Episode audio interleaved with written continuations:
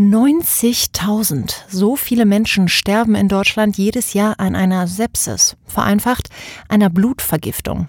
Wie kann das sein in einem Gesundheitssystem wie dem deutschen? Denn eigentlich ist eine Sepsis behandelbar.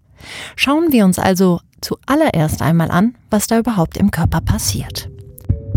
Ein gesunder Körper hat eine gesunde Abwehr. Wenn es im Körper zu einer Infektion durch Keime oder ähnliches kommt, erkennt er diese und macht sie unschädlich. Nach dem Motto Gefahr erkannt, Gefahr gebannt. Solche Infektionen können ein Schnitt im Finger sein, aber auch eine Blasen- oder Lungenentzündung. Vieles davon kriegen wir gar nicht mit. Oder wir haben milde Symptome, wie zum Beispiel Fieber. Doch je nach Erreger oder aber Zustand des Immunsystems tut sich der Körper schwer. Er kann die Infektion dann lokal nicht eingrenzen. Diese breitet sich daraufhin aus und produziert immer mehr Toxine, also Giftstoffe. Diese verteilen sich mit dem Blut im gesamten Körper. Der Körper reagiert mit einer massiven Abwehrreaktion, die jedoch Organe schädigt. Im schlimmsten Fall droht Organversagen. Die Krux liegt also im Finden der Erreger. Tausende Bakterien, Viren, Pilze oder sogar Parasiten kommen in Frage. Oft wird aus Zeitmangel zu Breitbandantibiotika gegriffen. Doch damit lässt sich eben nicht jeder Erreger bekämpfen. Das soll sich nun ändern. Mit der Softwareplattform Discover sollen Ärzte künftig schnell die Erreger finden und so lebenswichtige Zeit gewinnen. Themen im tiefen Rausch. The Economy, der Podcast, der Wirtschaft hörbar macht. Die Technologie kommt von dem jungen Unternehmen Nocendo. Gerade wurden sie dafür sogar mit dem Healthy Award ausgezeichnet. Die Healthy-Initiative ist eine Initiative von Handelsblatt und Techniker Krankenkasse, die besonders innovative Ideen im Gesundheitswesen prämiert. Mein Name ist Jessica Springfeld und ich freue mich total auf Nussendo Geschäftsführer Dr. Philipp Stevens und den Leiter der Unternehmensentwicklung Dr. Peter Haug. Ich war total überrascht, als ich diese Zahlen mir ergoogelt habe und habe gedacht, das ist ja Wahnsinn, wie viele Menschen das jedes Jahr betrifft. Warum hört man davon denn generell überhaupt so wenig, Herr Haug? Ähm, die Sepsis hat ein sehr breites äh, medizinisches Bild. Da fallen Leute drunter, die vorher schon im Krankenhaus waren, eine Operation haben und sich über einen Krankenhauskeim oder über die, die Schwächung durch die vorhergehende Operation ähm, eine Infektion fangen. Es fallen häufig auch ältere Leute drüber, wo sowas zu spät erkannt wird und sie dann mit dem Notarzt eingeliefert werden. Und es gibt auch ganz andere ähm, medizinische Bereiche, schwere Grunderkrankungen wie eine Onkologie, wie Transplantationen, äh, wo die äh, Patienten schon schwerwiegend äh, äh ja, angeschossen sind und sich sehr leicht auch noch zusätzlich eine Infektion Infektion im Blutkreislauf fangen können. Das heißt, es ist ein breites Bild und es ist auch von der medizinischen Definition her ähm, manchmal im Detail schwierig, äh, Sepsis ja, nein zu erkennen. Dann haben wir also den Fall, jemand liegt, sagen wir schon mal im Krankenhaus und dann wird festgestellt, okay, jetzt ist irgendwas nicht in Ordnung, die ganzen Werte schlagen an und man weiß nicht so richtig, was jetzt passiert. So, dann kommen Sie jetzt ins Spiel, beziehungsweise Discover und ich möchte erstmal verstehen, Worum geht es? Wie funktioniert die Technologie, die Sie entwickelt haben, Herr Stevens? Genau, also ähm, der ganze Test funktioniert aus einer normalen Blutabnahme, so wie sie jeder auch bei seinem Hausarzt ähm, kennt. Und diese äh, Blutprobe wird dann abzentrifugiert, sodass das Blutplasma zugänglich wird. Und innerhalb dieses Blutplasmas gibt es eben diese Molekülklasse der zellfreie DNA. Diese DNA wird aus dem Plasma extrahiert, also wird sozusagen da rausgenommen und ähm, wird dann über diese Methodik, die eben Next Generation Sequencing heißt, äh, digitalisiert. So kann man das, äh, äh, glaube ich, sagen. Und am Ende des Tages bekommt man dann eine ganz, ganz große Textdatei, ähm, die eben sämtliche DNA innerhalb des Blutstroms des Patienten repräsentiert steht dann schwarz auf weiß, äh, so nach dem Motto, der Patient ist befallen vom Parasit XYZ? Genau, am Ende unserer Analyse und am Ende, äh, am Ende der Relevanzbewertung durch Discover bekommt der Arzt ein einseitiges Analyseergebnis äh, zugestellt, wo drauf steht, diese Probe würde, wurde positiv getestet für Bakterium X. Jetzt erschließt sich natürlich, wenn man es hört, der Nutzen sofort. Jetzt stelle ich mir aber vor, dann ist man ein junges Unternehmen, hat diese Idee, findet raus, okay, das und das wäre der Ansatzpunkt, das Produkt an sich ist klasse. Dann steht man wahrscheinlich vor dem deutschen Gesundheitssystem und denkt sich, hm, okay, und wie komme ich da jetzt rein? Herr Haug, wie darf ich mir das vorstellen, wenn man wirklich versucht, im deutschen Gesundheitssystem so ein bisschen Fuß zu fassen? Ja, wir bei der Nostendo hatten das sehr große Glück, dass wir schon seit 2014 mit führenden Sepsis-Klinikern in Deutschland, dem Professor Weigand und dem Professor Brenner von dem Uniklinikum Heidelberg, klinische Studien gemacht haben und so der Test genau auch auf das klinische Bild, was von diesen Experten uns vorgegeben wurde, ausgerichtet wurde. Nichtsdestotrotz ist der Weg in den, in den Markt und in das deutsche Gesundheitswesen sehr lang. Wir waren jetzt 2019 so weit, dass wir das Produkt CE zertifiziert haben, dass es überhaupt erlaubt ist, diesen Test im Gesundheitswesen außerhalb von klinischen Studien einzusetzen. Klassischerweise geht so, so eine neue Methode zunächst in Universitätskliniken und muss sich dann in den niedergelassenen Häusern und in den, in den kleineren Häusern äh, einen, einen längeren ähm, Weg schließen. Als zweites hatten wir eben auch ein großes Glück, dass wir mit der, mit der Techniker Krankenkasse eine sehr innovative Krankenkasse gefunden haben, die den Test äh, mit einem Selektivvertrag auch jetzt in, in einzelnen universitären Häusern ähm, schon äh, erstattet und die Nutzung des Tests für die Kliniken dann, dann wirtschaftlich einfach einfacher macht. Wer bremst denn da aus? Sind es die Kliniken, die ausbremsen? Sind es die Krankenkassen, die ausbremsen? Die Krankenhausbetreiber? Was sind da für Interessenkonflikte? Ja, das, das ähm, Krankenhaussystem ist, ist sichere, sicherlich ein großer Tanker. Die Krankenkassen äh, sind eigentlich sehr aufgeschlossen und unserer neuen Diagnostik gegenüber, weil sie sowohl beim einzelnen Krankenhausaufenthalt sparen, weniger Beatmungstage, äh, generell ein kürzerer Aufenthalt auf der Intensivstation und sie sparen auch in der Nachsorge. Bei der Krankenhausfinanzierung ist es so, dass ähm, der Test wegen den neuen Sequenzierungsmethoden noch viel Geld kostet und der jetzt noch nicht in der automatischen Erstattung drin ist. Das dauert drei, vier, fünf Jahre und es steht natürlich entgegen, dass die gesamte Krankenhausfinanzierung stark auf den Fallpauschalen und auch auf schweren medizinischen äh, Fällen basiert, die jetzt nicht über, über Nacht alle äh, verschwinden können, sonst äh, sind, sind die Krankenhäuser nicht mehr finanziert.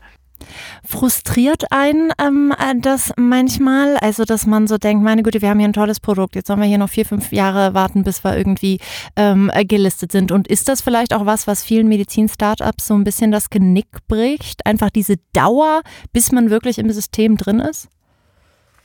Ach, Genickbrechen würde ich nicht sagen. Ähm, wir wissen, auf was wir uns da einlassen und das, das Ziel ist natürlich auch ein, auch ein sehr großes. Wir haben in Deutschland ein sehr gutes Gesundheitswesen, das wir jetzt noch einen Tick besser machen möchten. Und da gibt es zum Glück auch so eine Subgruppe äh, von, von Klinikern, vielleicht 10, 15 Prozent der Early Adopter, die sowas gerne mal ausprobieren, die uns in Studien äh, unterstützen und die den Test auch kaufen, auch wenn es ihre ähm, ähm, Krankenhausoberen äh, Finanzierungsleute Leute nicht unbedingt so gut finden. Also das, das würde ich von dem her positiv sehen, wenn man ein gutes Produkt hat und, und aktiv an den richtigen Leuten und auch den Krankenkassen dran ist, ähm, hat man da, glaube ich, schon Chancen. Wie ist das denn? Kriegt man dann wirklich mal so Feedback aus der Praxis? Weil ähm, man hat dann was entwickelt und man bringt es in den Markt und dann gibt man es ja irgendwie ab und hört nichts mehr. Ich könnte mir aber vorstellen, dass es eigentlich ein wahnsinniger Antrieb ist, wenn zurückkommt, hey, wir konnten XYZ helfen oder wir haben die und die Fortschritte gemacht.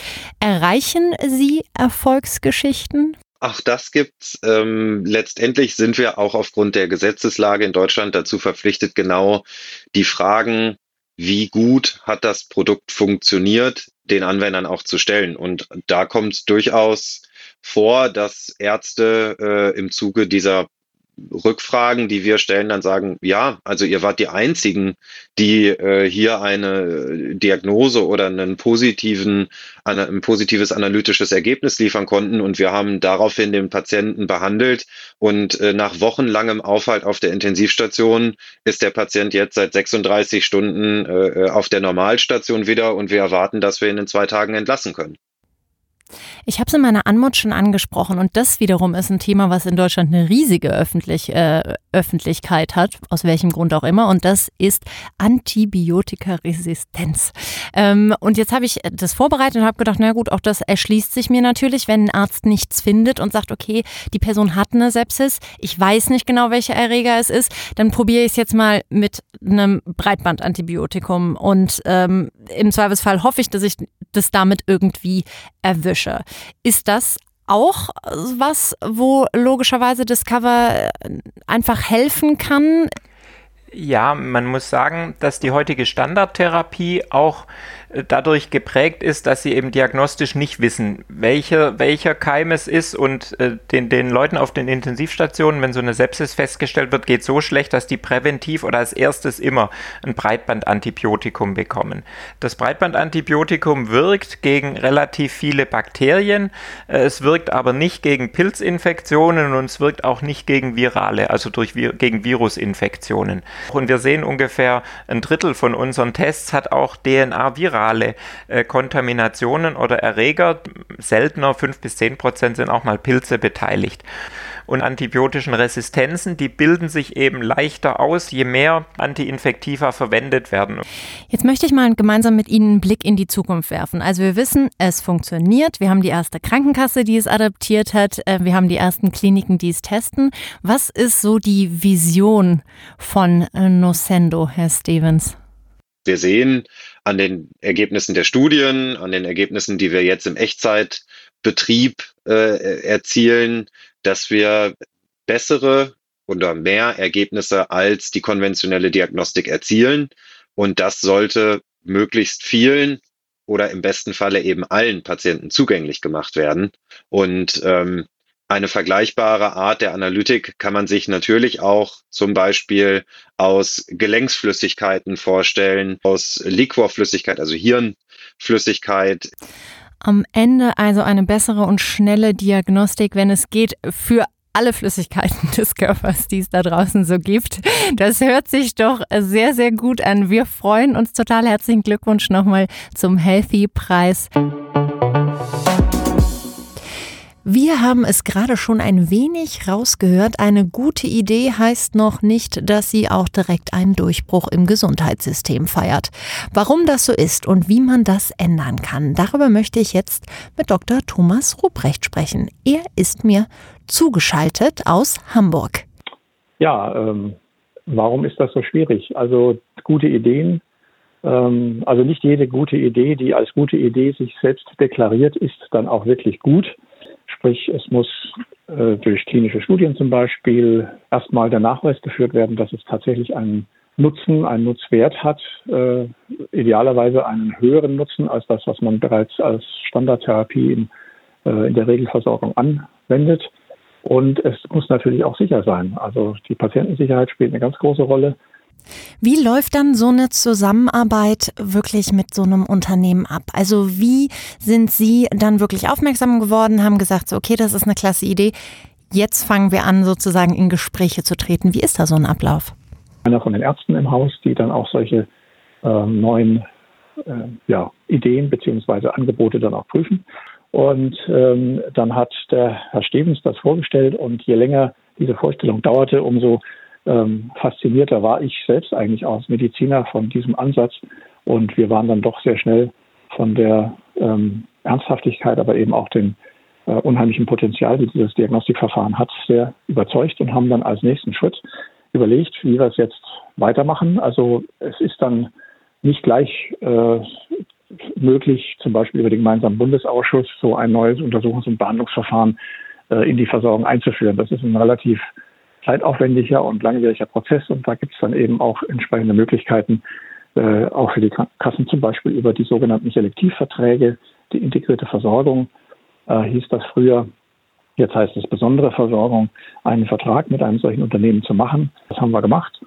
Und es ist jetzt so, dass tatsächlich die Uniklinik in Mainz, das war das erste große Universitätsklinikum, und es sind noch ganz weit, eine ganze Reihe weiterer Kliniken jetzt schon sehr interessiert und die werden dem Vertrag beitreten, sodass wir unseren ähm, Versicherten, sofern sie eben die Aufnahmekriterien erfüllen, dann auch diese Leistung anbieten können. Aber dann liegt es quasi an den Krankenkassen, Verträge zu schließen mit jedem einzelnen Krankenhaus in Deutschland oder gibt es da auch Klinikverbünde? Es gibt auch Klinikverbünde, aber normalerweise äh, würde man jetzt hier auch konkret in diesem Falle sich also überlegen, ja, wo sind denn die, sag mal, wirklich äh, schwerkranken Patienten ähm, wer, wo werden die behandelt? Ähm, das ist ja dann nicht das kleine Krankenhaus der Grund- und Regelversorgung in der Peripherie, sondern eben die großen Universitätskliniken als Maximalversorger. Und da würde man natürlich mit denjenigen anfangen, die jetzt, sagen wir mal, auch ganz klar Interesse bekundet haben. Nicht? Also wir würden sonst natürlich auf diese Kliniken zugehen. Das haben wir zum Teil auch gemacht und fragen. Aber Noskendo hatte ja hier schon Kooperationsbeziehungen. Insofern haben wir die natürlich genutzt und gehen jetzt eben der Reihe nach äh, vor und bieten das den Häusern an, beziehungsweise ermuntern die Häuser, dem Vertrag beizutreten. Nur auch da ist es natürlich so, da gibt es ja dann äh, die Fachleute, die sich so ein Verfahren anschauen und nur weil da eine Krankenkasse kommt und sagt, hier, das finden wir toll und tretet doch einem Vertrag bei, äh, heißt das noch lange nicht, dass das ähm, dann auch geschieht. Sie bleiben also dran, das höre ich raus. Vielen, vielen lieben Dank, Herr Ruprecht, für diese wirklich spannenden Eindrücke und Ihnen, liebe Zuhörer, fürs Zuhören. The Economy, der Themenpodcast der Solutions bei Handelsblatt. Überall, wo es Podcasts gibt.